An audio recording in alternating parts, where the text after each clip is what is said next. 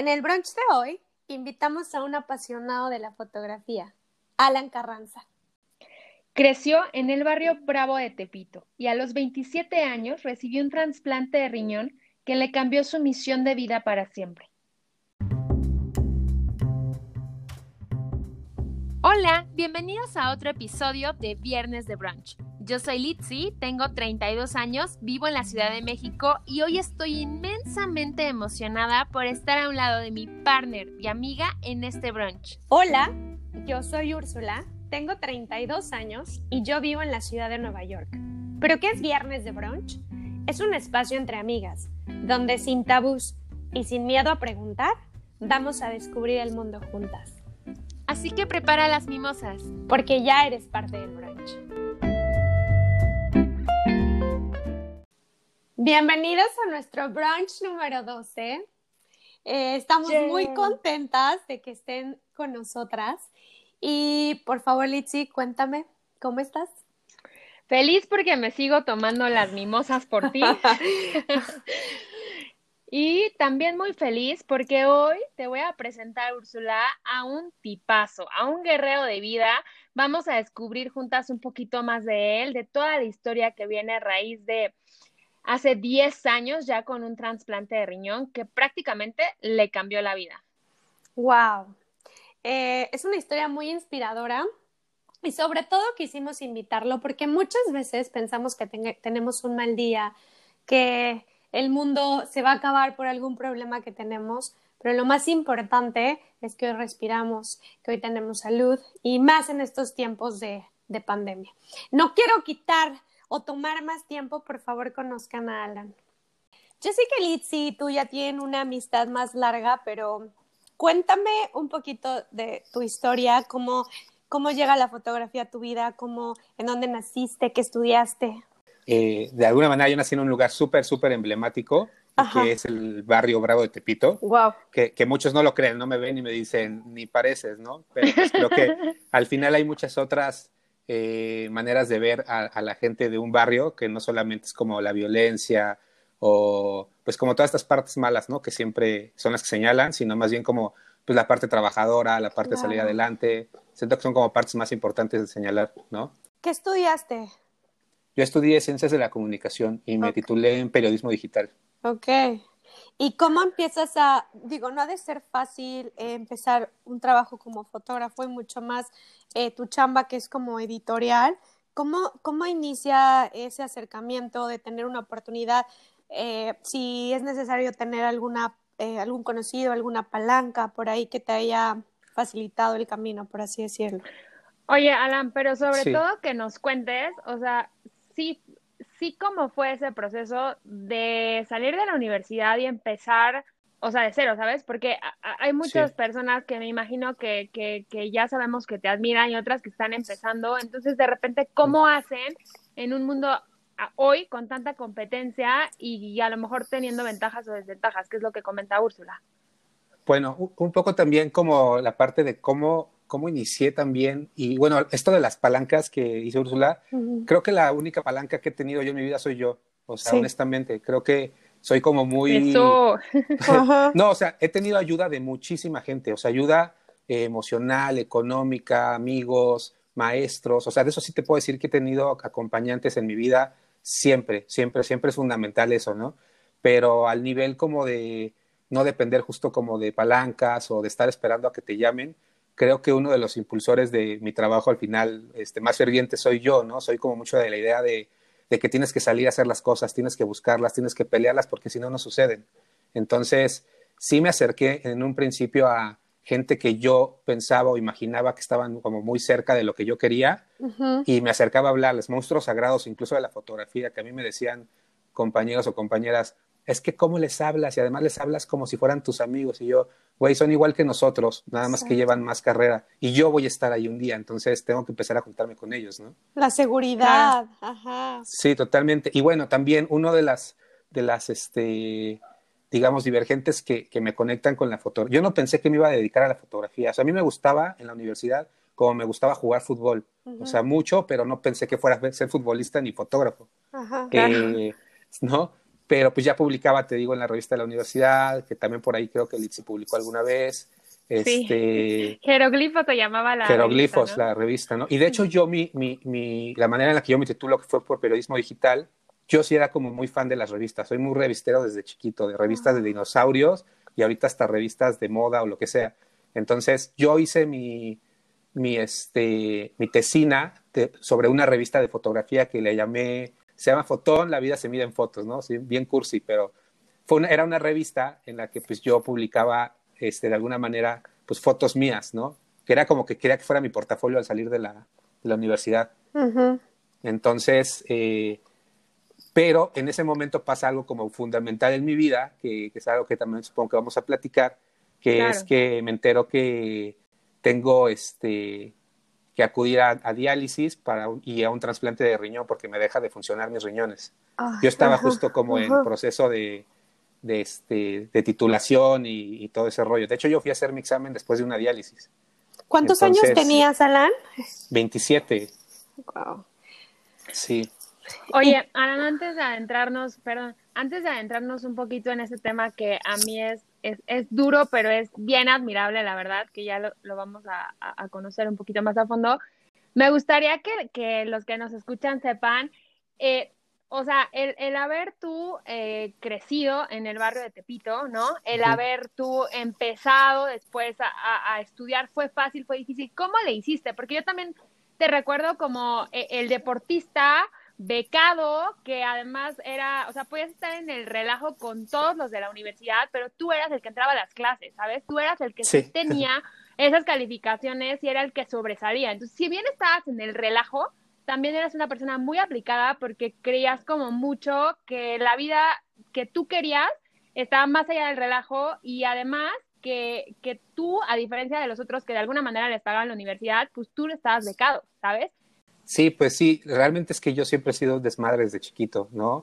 Y cuando pues, yo estuve, yo estuve en tres universidades diferentes, estuve incluso en cinco primarias diferentes porque no me aceptaban al siguiente año por desmadroso, pero no me podían correr por promedio. Entonces, al siguiente año me decían, al siguiente año me decían, a mi mamá, señora, no se lo podemos aceptar, o sea, no se lo pudimos correr, pero no se lo podemos aceptar ya. Entonces, yo la por voluntad propia, lo voy a tener que dejar ir. Exacto. Entonces, bueno, ya en la universidad, este, yo, yo entre secundaria, prepa y universidad dejé de estudiar, se me agarraba como mi año sabático de rebeldía. Entonces, cuando decido entrar ya a la universidad y, y sí terminarla, ya fue mi tercera universidad. Eh, siempre estuve en, en, comunicación, eso siempre sí supe que lo quería, pero ya en la tercera universidad, que fue cuando entré a la universidad este, Justo Sierra, eh, yo dije, ya es mi última oportunidad y ya se me acabó el dinero, porque yo me, o sea, mis papás me ayudaban, pero en un momento me dijeron, ya no podemos contigo, si quieres seguir estudiando te lo vas a pagar tú. Entonces, pues yo junté un dinero justo trabajando en Tepito en un negocio que tenía para poder meterme a la universidad y mi plan, este bien idílico, que pero que se cumplió fue yo entro, primer año, primer este semestre me aplico, pido beca y ya de ahí para el Real, ¿no? Este, y pues así fue, o sea, llegué, eh, saqué buen promedio, pedí beca, me dijeron que no, que las becas del 100% eran para semestres más avanzados, pero una, de mis maestras del primer semestre era la directora de la, de la carrera. Entonces me dijo, te voy a becar porque sí siento que tienes mucha voluntad, tienes como, o sea, vio ahí como algo en mí y me dijo, te vamos a becar al 100%, pero pues tienes que trabajar en la escuela y te tienes que quitar tus aretes y te tienes que vestir de traje. o sea, cosa, cosa que nunca hice, ¿no? Pero, pues al final, como bien dice Litsi, yo era el que estaba en los pasillos siempre molestando a todos, eh, me juntaba con los peores de la universidad, pero al entrar a clases era otra cosa, ¿no? Mis amigos querían como molestar o estar ahí y yo les decía, no, güey, aquí en clase, o sea, yo vengo a clase y, y se acabó, ¿no? Afuera lo que quieran. Entonces, pues sí, realmente es que yo era de los que andaba más como en el desmadre en el patio, estaba en los deportes y de, de, hecho yo no iba casi a fiestas después de, de los fines de semana, porque además otro dato que tengo curioso es que yo llevaba ya unos años bailando para 15 años. Entonces tenía un trabajo nocturno los fines de semana. Entonces, pues después de clases yo me iba a ensayar, me iba a trabajar a una de las este, escuelas, o sea, a otro de los campus de la, de la universidad, para poder pagar de esa forma la beca que yo tenía. Ay, eh, eso es admirable, Alan. No, es que de verdad, de verdad. Te digo que eso es ser tepiteño, no lo otro. No, es que esas son las ganas de, de lograr algo, de salir adelante. Se puede. Sí, yo andaba, o sea, la verdad es que se andaba como frega, o sea, saliendo de clases yo me iba a otro campus o en ese mismo donde me dijeran a, a, trabajar en, en, este, en algún módulo que me pidieran de la universidad. De ahí me iba a ensayar este, los bailes para bailar los fines de semana. Es que eh, aparte, Alan, eras el de la cara bonita que todas las compañeras querían, porque además bailaba súper bien, entonces te rentabas, ¿no? Para, las, para los eventos de fiesta. Sí, sí, bailé con una prima hace mil años y en la academia donde yo bailé me preguntaban, oye, ¿a qué te dedicas? Yo no, justo estaba en un lapso de no estar haciendo nada de, después de la prepa y dije, pues no hago nada. Y me dijeron, pues ¿por qué no te vienes a bailar? Dice, un buen de niñas te piden aquí. Y a, mí me, y a mí me gustaba una chava del ballet, entonces me quedé por eso. Este, Y me aventé como siete, ocho años eh, bailando en 15 años y en algunos este, antros nocturnos. Wow. Y luego sales de la universidad y, y, cómo empiezas a abrirte las puertas. Bueno, pues lo que pasó con la universidad, después de la universidad, digo que justo estaba como en el proceso de, de mi trasplante de riñón y es cuando, y, y fue un momento como digamos que mágico, porque si bien al principio yo decía, ¿por qué me pasa esto a mí? Después terminé por diciendo, qué bueno que me pasó porque definió lo que soy hoy en mi vida o gran parte de lo que soy, ¿no?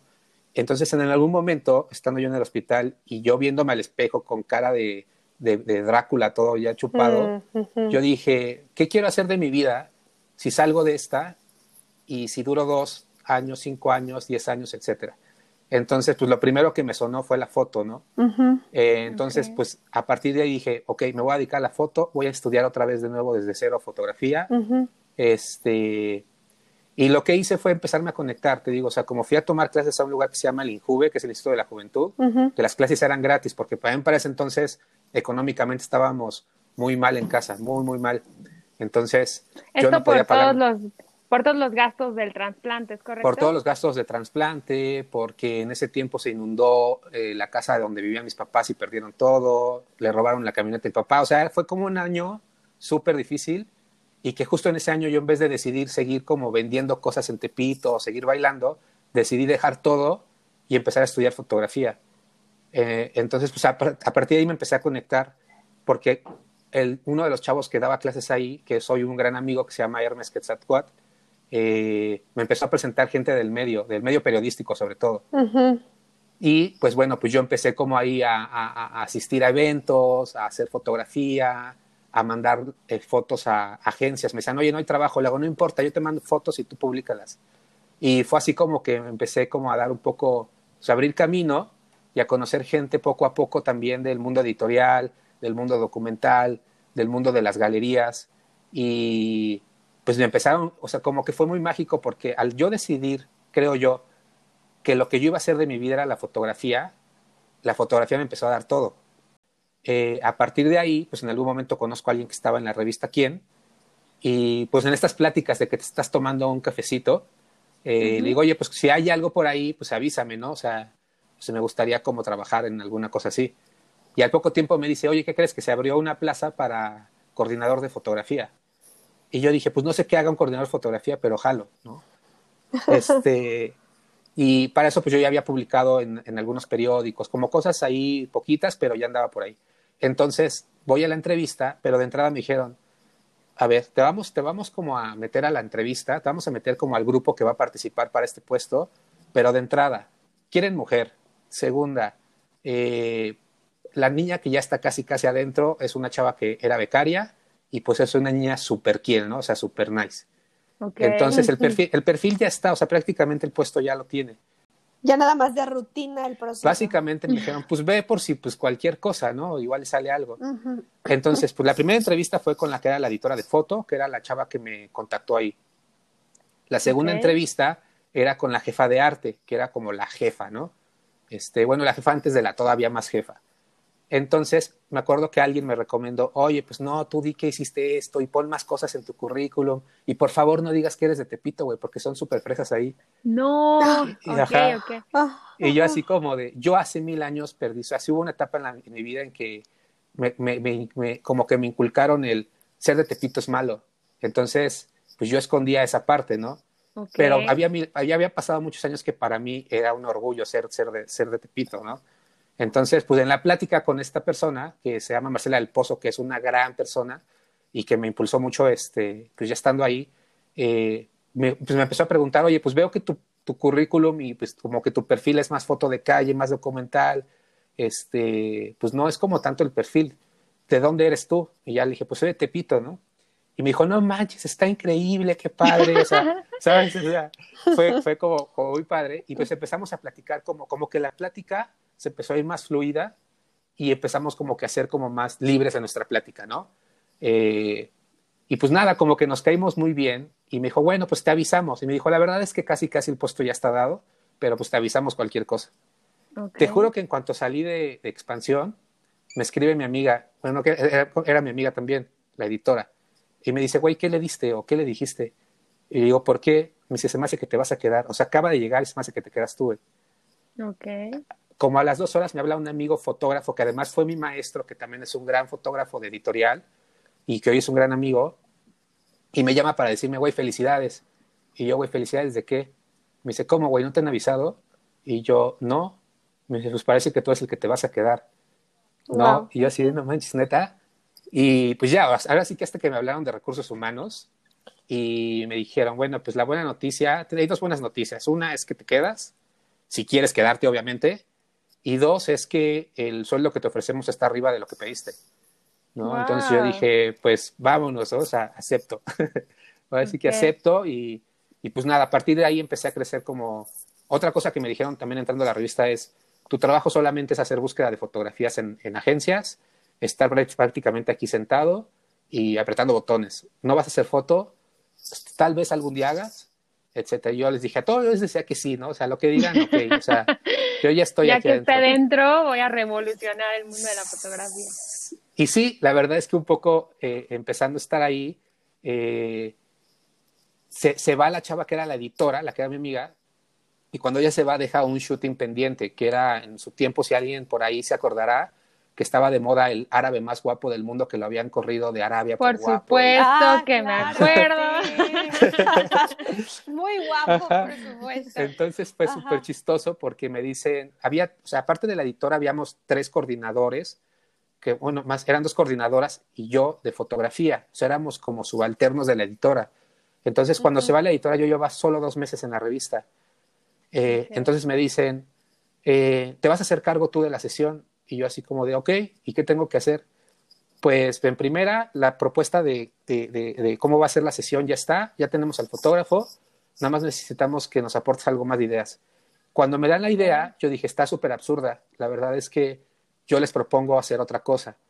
Eh, y pues la idea un poco era como llevarlo a un desierto de México, y yo decía, o sea, ¿por qué es árabe y te imaginas desierto, entonces hay que llevarlo a un desierto de México? O sea, se me hacía absurdo.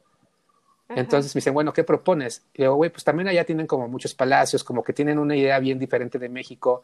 Y nosotros aquí tenemos el Munal, tenemos Bellas Artes. Tenemos, o sea, yo les dije, ¿por qué no hacemos algo que se vea que está en palacios, pero de México?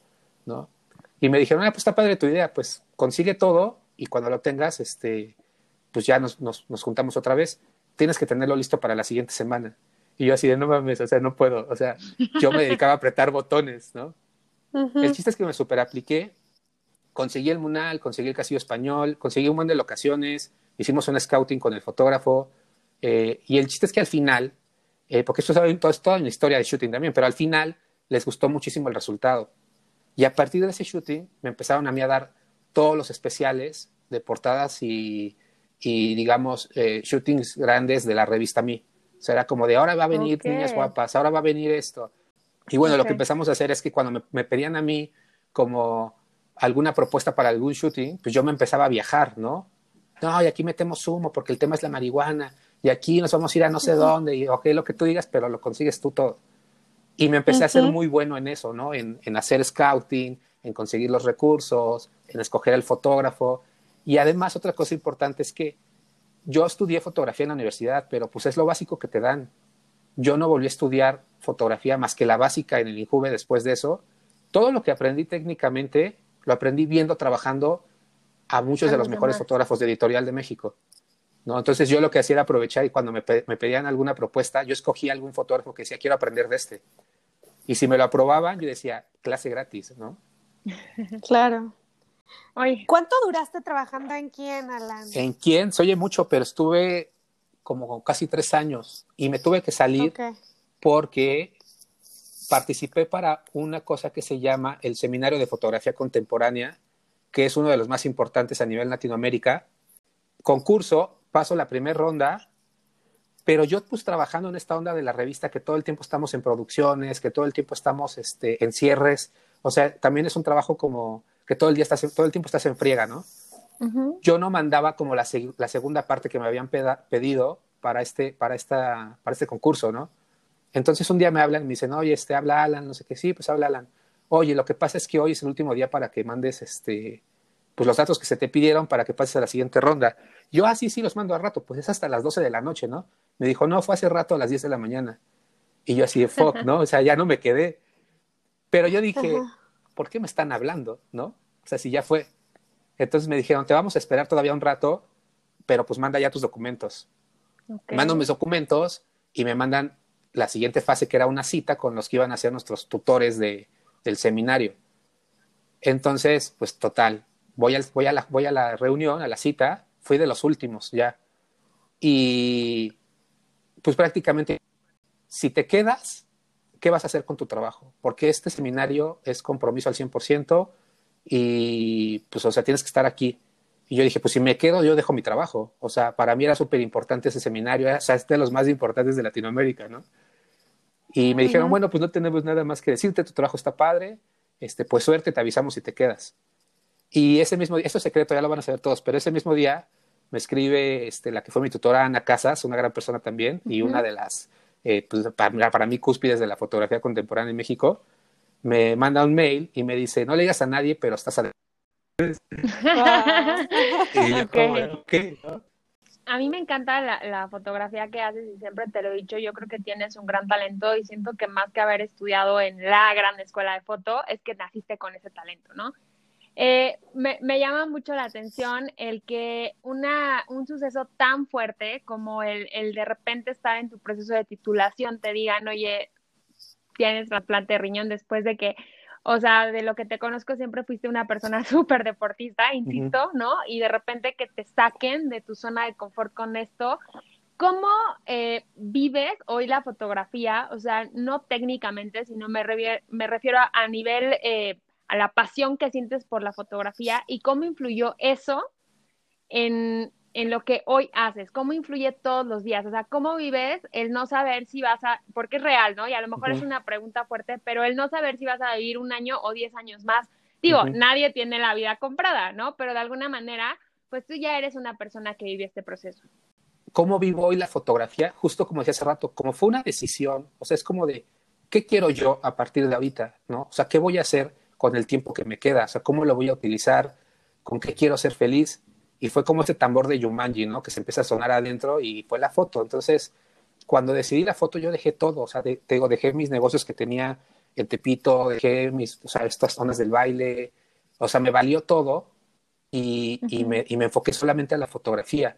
Entonces, la manera en la que la vivo hoy es igual que desde entonces, ¿no? O sea, eh, saber que, que tengo como que luchar por algo que yo escogí, que es como mi meta de vida, que es como lo que para mí también, o sea, hacer foto para mí a veces que me preguntan qué tipo de foto me gusta hacer y la verdad es que a mí hacer clic me gusta, o sea, hacer el clic y salir a hacer foto a la calle, hacer retrato, o sea, a veces hasta hacer producto, que es lo que menos me gusta y me aburre.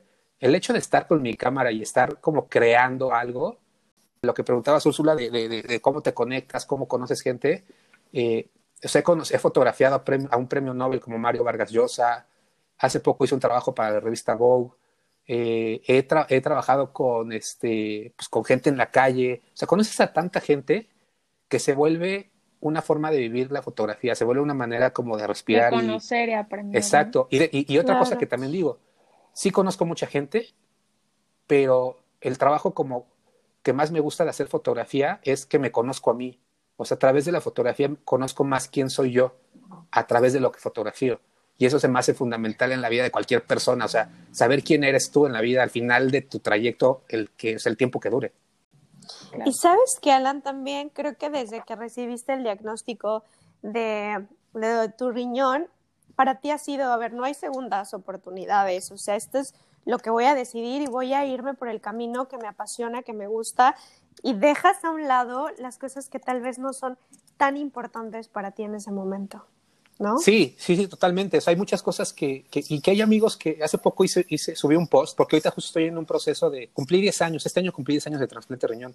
Y fue bien bonito porque me escribió mucha gente, eh, ¿sabes? Y además, digo, yo ya conocía a mucha gente, ahora conozco muchísima más y es bonito que me manden mensajes, que me escriban y que me brinden su apoyo, con todo y que yo sé que es algo difícil, pero dentro de lo que yo ya he vivido ahorita, lo que estoy pasando para mí es como una especie de protocolo, ¿no? Hacerle revisión a la máquina para que esté bien y siga funcionando, mm. pero, o sea, como que la gente está como muy atenta, ¿no? De, oye, vas a ver que vas a salir y no sé qué, y, y, es como muy gratificante porque ya no solamente son los amigos de la vida y de la universidad, sino toda la gente que he conocido a través de la fotografía, eh, también te hace como, creo que eso también es como que a través de la fotografía me, me he expandido, digamos, como que espiritualmente, por decirlo de alguna forma, ¿no? He llegado a más gente, más amigos.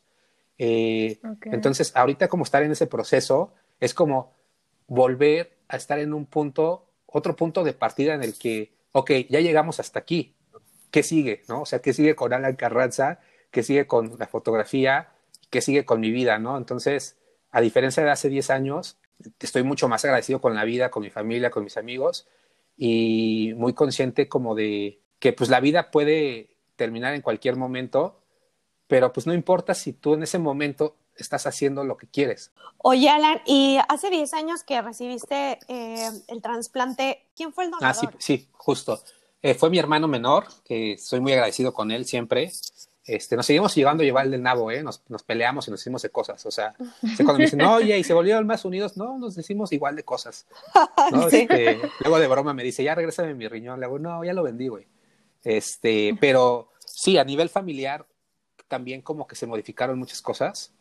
O hay, o hay, por ejemplo, quien me dice, oye, volviste a nacer, ¿no? O volviste a empezar. Y yo digo, no, la verdad es que no. O sea, como que reafirmé cosas que yo ya pensaba de la vida.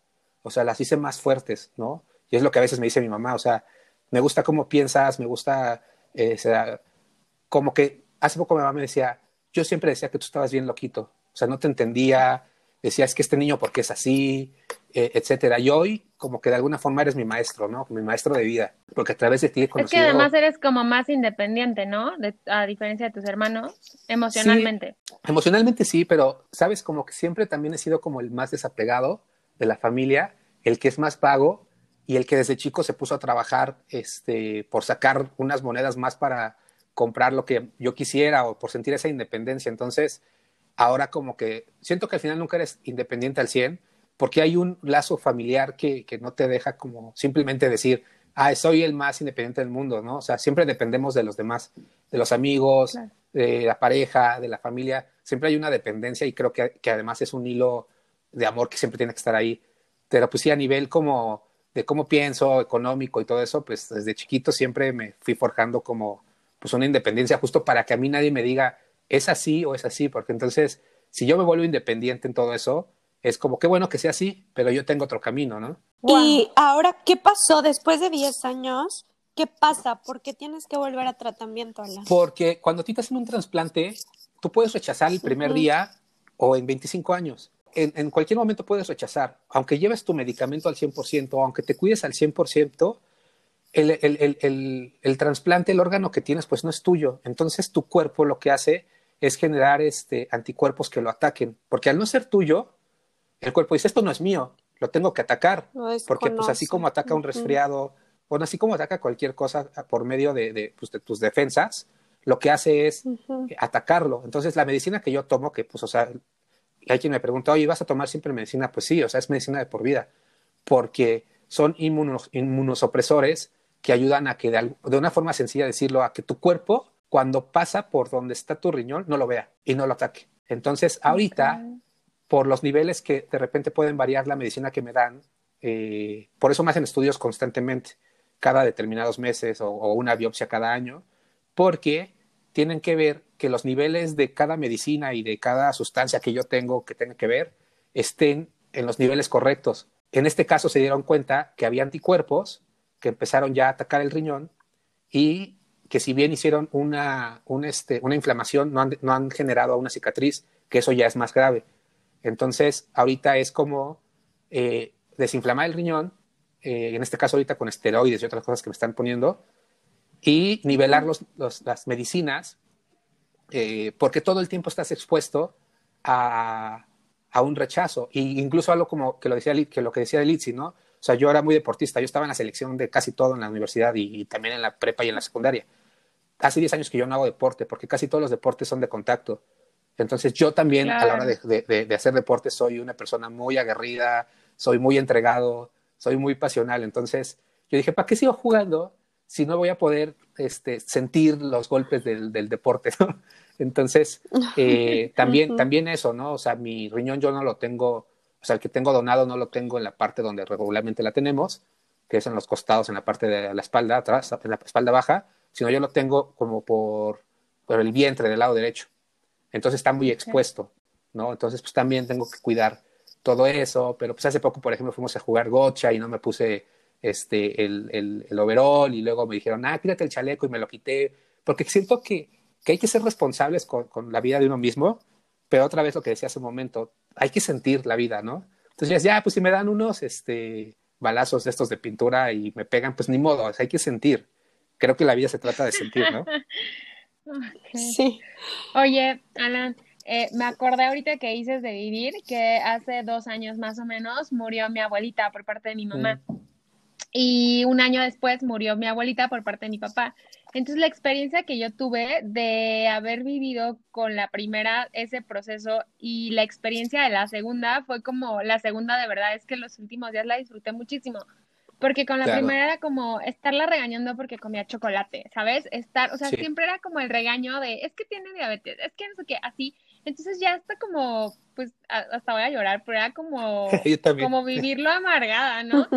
Y, y, y, cuando ella se va, fue como, yo quería haberle dado su último chocolate, yo quería, ¿sabes? Y cuando veo el proceso de mi segunda abuelita que, que estaba mal, fue como de, no, cómate el pan que quieres, ¿sabes? O sea, disfrute la vida y fue para mí una gran experiencia de vida el decir, pues es que si vas a vivir lo que dices, si vas a vivir un año, vas a vivir dos, pues vívelos como tú quieras, es tu vida, ¿sabes? Totalmente. O sea, ya los demás te lo decimos o se lo decíamos a lo mejor a, mis abuelitas desde, desde que nosotros no queremos sufrir, ¿sabes? No queremos que esa persona esté ausente, pero en realidad pues es tu vida y qué bueno que le estás viviendo como tú quieres y que fueron tus propias decisiones. O sea, yo, por ejemplo, no podía ser así, porque a mí me estaba donando un riñón mi hermano, ¿no? O sea, era como, o sea, no puede ser como tan irresponsable en ese momento. Pero sí, o sea, dices un, es tu vida, el tiempo que te quede, vívela como tú quieras sin afectar a terceros, ¿no? Y que es lo único que te llevas al final las experiencias. Totalmente. Oye, Alan, quisiera preguntarte, eh, eh, me llama mucho la atención, nos llama mucho la atención que hace 10 años te hiciste un trasplante riñón, hablas de diálisis, hablas de que tomas medicamento yo pienso que lo tomas desde hace 10 años, ¿no? Todos los días.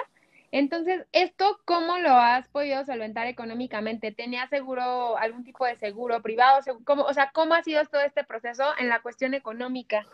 Pues todo el proceso de, justo de la parte económica y seguros, o sea, fue como de cuando me pasó, o sea, cuando nos enteramos, eh, yo no tenía seguro, eh, estaba en la universidad, pero, y estaba, digo que estaba bailando en 15 años. Entonces, cuando empezamos como con el proceso, me dijeron, tienes que estar asegurado, o sea, eh, sobre todo, o sea, tener como el seguro eh, este, médico, o sea, el IMSS o alguna cosa así, porque se vienen diálisis, se vienen muchos gastos que no vas a poder solventar, porque son muy caros. Entonces lo que hice fue pedirle a un amigo de la academia en la que yo bailaba que me diera de alta como trabajador. Entonces me da de alta, entonces automáticamente tengo seguro y tengo este acceso al, al IMSS, ¿no? Y luego viene como, fue, fue, por ejemplo, tuvimos un año de proceso de estudios de compatibilidad mi hermano y yo, y en ese proceso estuve en diálisis como ocho meses o como nueve meses y como tres meses en hemodiálisis, este, que son dos procesos diferentes. Eh, y ya cuando nos avisan que, bueno, para eso, nuestro proceso también fue un via crucis, porque era como estar yendo sea, nosotros llegábamos al hospital, me decían, no, no pueden pasar porque no tienen no sé qué. Pero cuando enseñábamos mis estudios, me decían, pásate directo a urgencias. Entonces nos recomendaron ir al Instituto Nacional de Nutrición, que es donde me operaron, y igual, o sea, fue como de, no, pues aquí tienes que tener cita, etcétera y todo. Entonces acabamos nuestro papel de mis resultados, porque desde la primera vez que yo fui a estudios, que me dijeron, tienes problemas del riñón, eh, el doctor dijo, es que no es posible que estés parado, o sea, que estés vivo, güey.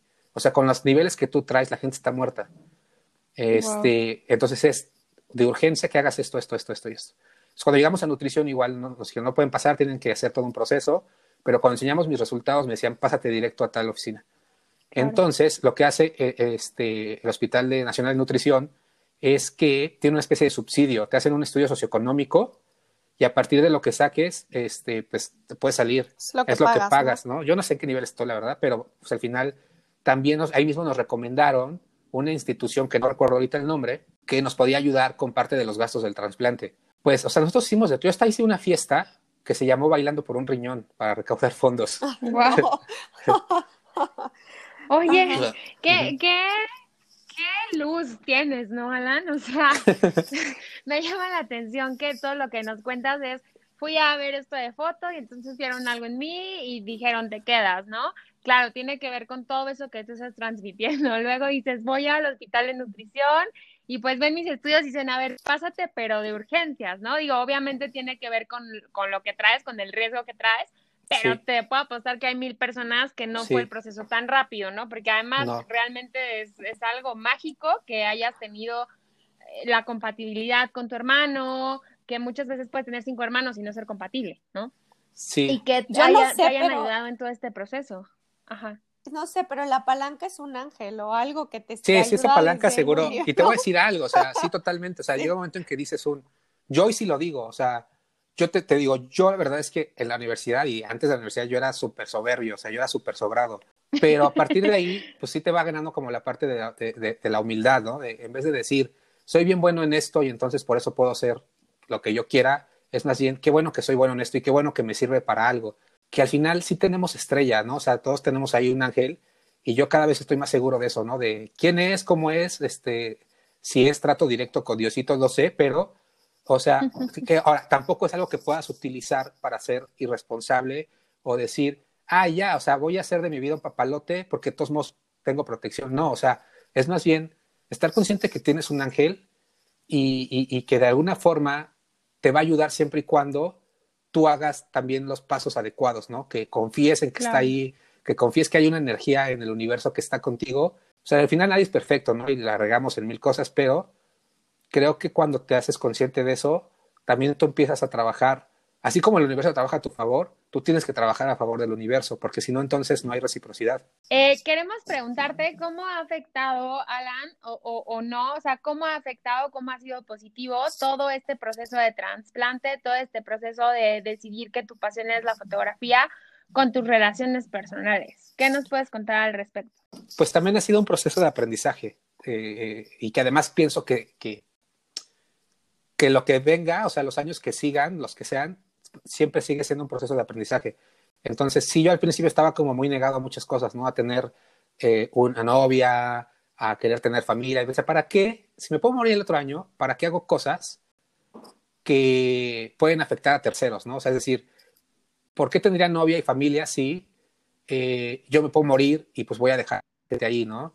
¿Por qué seguiría como, por qué seguiría trabajando lazos de amistad con alguien si al final, o sea, sí hubo un proceso de negatividad al principio, o sea, como el primer año sí era como de, o sea, sí quiero hacer cosas, sí quiero hacer fotos, sí quiero hacer todo, pero a la vez vivía con un miedo de eso se puede acabar mañana.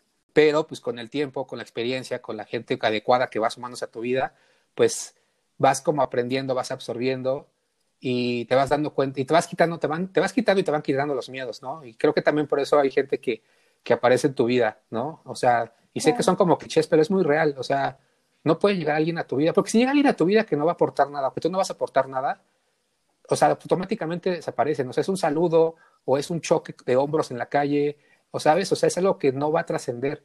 Pero la gente que llega a tu vida, eh, o sea, incluso familiares que toda la vida han estado ahí, que desaparecen, pues por algo también ya no están, ¿no? Eh, aprendes, también algo que he aprendido justo es como a decir, no solamente la neta por decirla y por escupir cosas, sino también saber cuándo decir lo que crees que es neta y que le va a funcionar a la otra persona y cuando no mejor te quedas callado, ¿no? oye, pero más directo, ¿hay alguien que ocupa tu corazón ahorita, Alan? Yo. no nos quieres contar. No, la verdad es que no. Mira, honestamente es que yo soy siempre he sido de pocas novias. Soy más lobo solitario, ¿sabes? Ahorita no hay alguien que ocupe mi corazón, o sea, sí de repente hay alguien que me gusta, pero también siento que estamos en, por lo, por lo menos yo de por sí soy así. Y luego en esta etapa COVID, este, cuarentena, etcétera, eh, alguien me preguntaba también cómo la he vivido, pues como digo mis demás días, o sea, más fuerte todavía, pero la introspección, ¿no? O sea, estar leyendo, estar haciendo fotos a rincones de la casa, estar este, viendo eh, videos, eh, meterme a páginas, estar trabajando en mi página, estar editando mis fotos todo el tiempo. Sí, a mí me gusta, creo que, que también soy como muy, este, eh, fiel a la onda de que todo el tiempo tenemos que estar aprendiendo. O sea, no, no, no hay un día en el que no tengas que aprender algo, porque ¿no? entonces ese día no viviste. Entonces, pues no, o sea, antes estaba más cerrado, como te decía, o como les decía a... a... ahorita si llega alguien, o sea, el año pasado tuve novia y me di el chance, ¿sabes? Como decir, a ver, vamos a ver qué pasa, o sea, porque yo era como de, muy, no, si no tiene esto, si no pasa por aquí, o sea, mil filtros, ¿no? Y al final siempre que, que termino como enamorado es porque alguien llegó y me dijo, quita todo esto la basura, ¿no? O sea, todas tus defensas no sirven de nada y el año pasado me di como el chance y pues una bonita relación, pero duró poquito porque sí sentí como que no, no iba a haber una trascendencia y, y, pues le di las gracias eh, y, pues nada, o sea, ahí también somos, soy muy amigo de mis exnovias también, la verdad. No de todas, pero la mayoría sí. muy bien. Y para ir cerrando, Oye, yo ya te dije que voy a ir a hacerme esa sesión de fotos en diciembre que vaya a México si todo eh, va bien. Seguro que sí.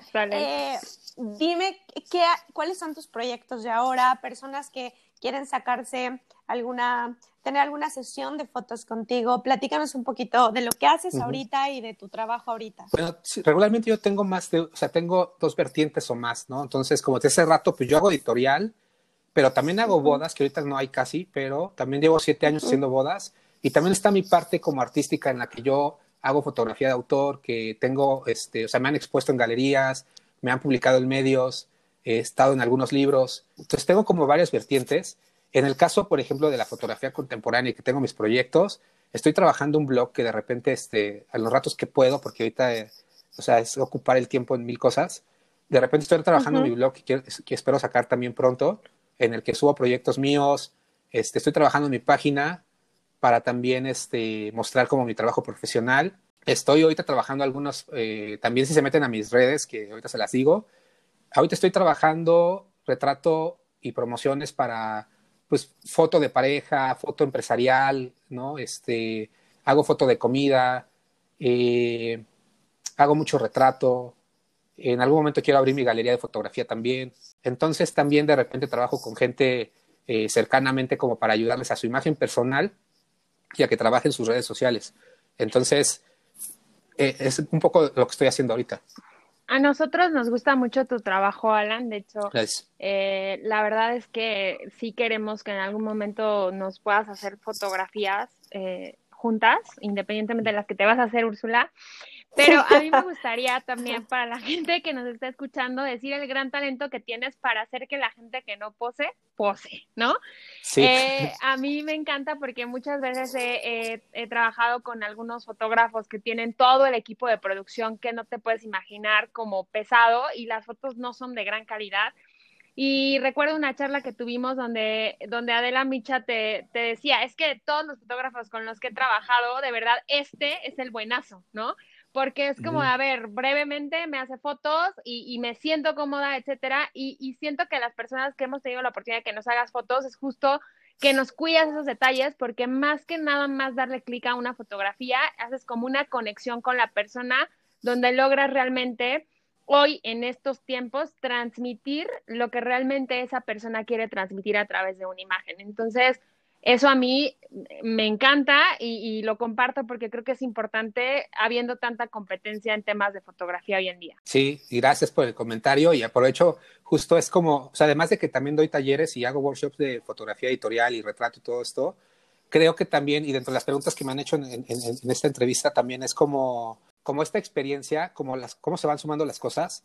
yo, por ejemplo, pues soy fotógrafo, pero he sido editor de foto, pero o sea, he hecho como tantas cosas en, en, el medio que todas son herramientas que justo lo que dice Liz, si de repente tienes fotógrafos que tienen todo el equipo, tienen el estudio y que a veces es como invitarlos a tomar ciertos talleres que damos a algunas personas que nos dedicamos a esto, porque también es justo cómo trabajas con el personaje que tienes enfrente, porque no solamente es tener toda la iluminación, o sea, yo he hecho fotos solo con mi cámara, con la luz que hay, este, y les gusta que haga eso porque no hay como más herramientas de por medio, sino la relación o la interacción, porque un retrato al final es de dos, quien hace la foto y quien está enfrente. Entonces, tienes que trabajar esa parte porque mucha gente que no sabe posar o se pone nerviosa eh, o que ya viene como muy definida de lo que quiere, pero al final no es lo que le funciona.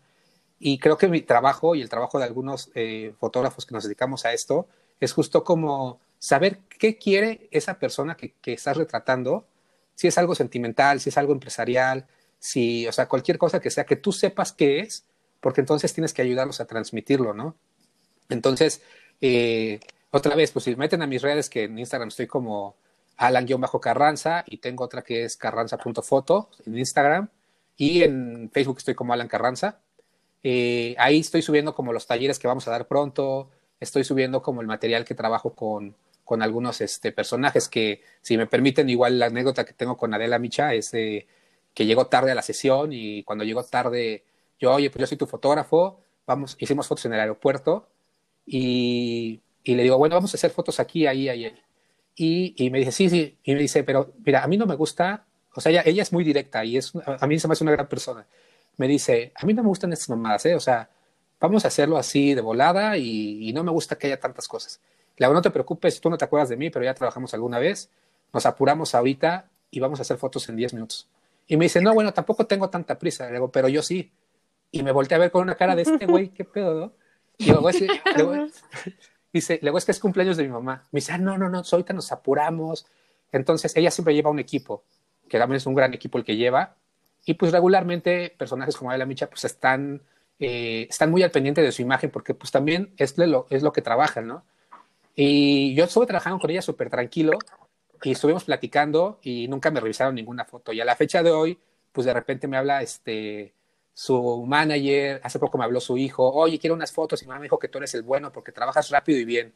Entonces, sí creo que al final, eh, o sea, como que te consideren por la forma en la que trabajas y que al final hagas un trabajo de calidad, pues también es un pago padre, ¿no? Claro. Oye, Alan, ya se nos terminó el brunch, ya no tenemos Se acabó, se me acabó mi café con piquete. Para cerrar, para cerrar este brunch, nos gustaría que nos dijeras eh, si tú te fueras a una isla desierta, ¿qué serían esas tres cosas? O no sé, dos cosas de una persona, o no sé, ¿qué es lo que te llevarías que no te puede faltar a ti para irte por siempre a esa isla desierta? Bueno, primero, a pesar, o sea, a pesar de que dije que no soy muy noviero, pues me llevaría una novia, ¿no? Porque pues tengo que estar solo. ¿no? O sea, qué oso. ¿no? Este, ¿qué más me llevaría? Pues mi cámara, obviamente, porque no sé si voy a regresar y enseñar las fotos que tomamos de un lugar paradisíaco. ¿Y qué más me llevaría? Bueno, mi riñón me lo tendría que llevar a fuerzas. Este, no sé qué más me llevaría. Libros, libros, definitivamente. Un kit de libros. Perfecto. Alan, amamos tenerte eh, tu historia está súper inspiradora. Ya te sigo en redes sociales. Me va a encantar conocerte en diciembre. Al gusto va a ser. Y ojalá que todos los que nos escuchan puedan seguirte también y vean tu increíble trabajo, pero sobre todo el gran ser humano que eres y cómo has enfrentado la vida de la mejor manera a pesar de que no siempre han sido buenos momentos. bueno, pues la vida está compuesta de buenos y malos momentos y creo que los malos momentos son tan fundamentales como los buenos, incluso a veces más porque es como lo que te ayuda a crecer. Y pues muchas gracias por la invitación. Yo muy contento y un gustazo estar con ustedes. Gracias. Aquí termina el brunch. Ya se acaban las mimosas. No se olviden seguirnos en nuestro Instagram, arroba viernes de brunch. Goodbye. Adiós.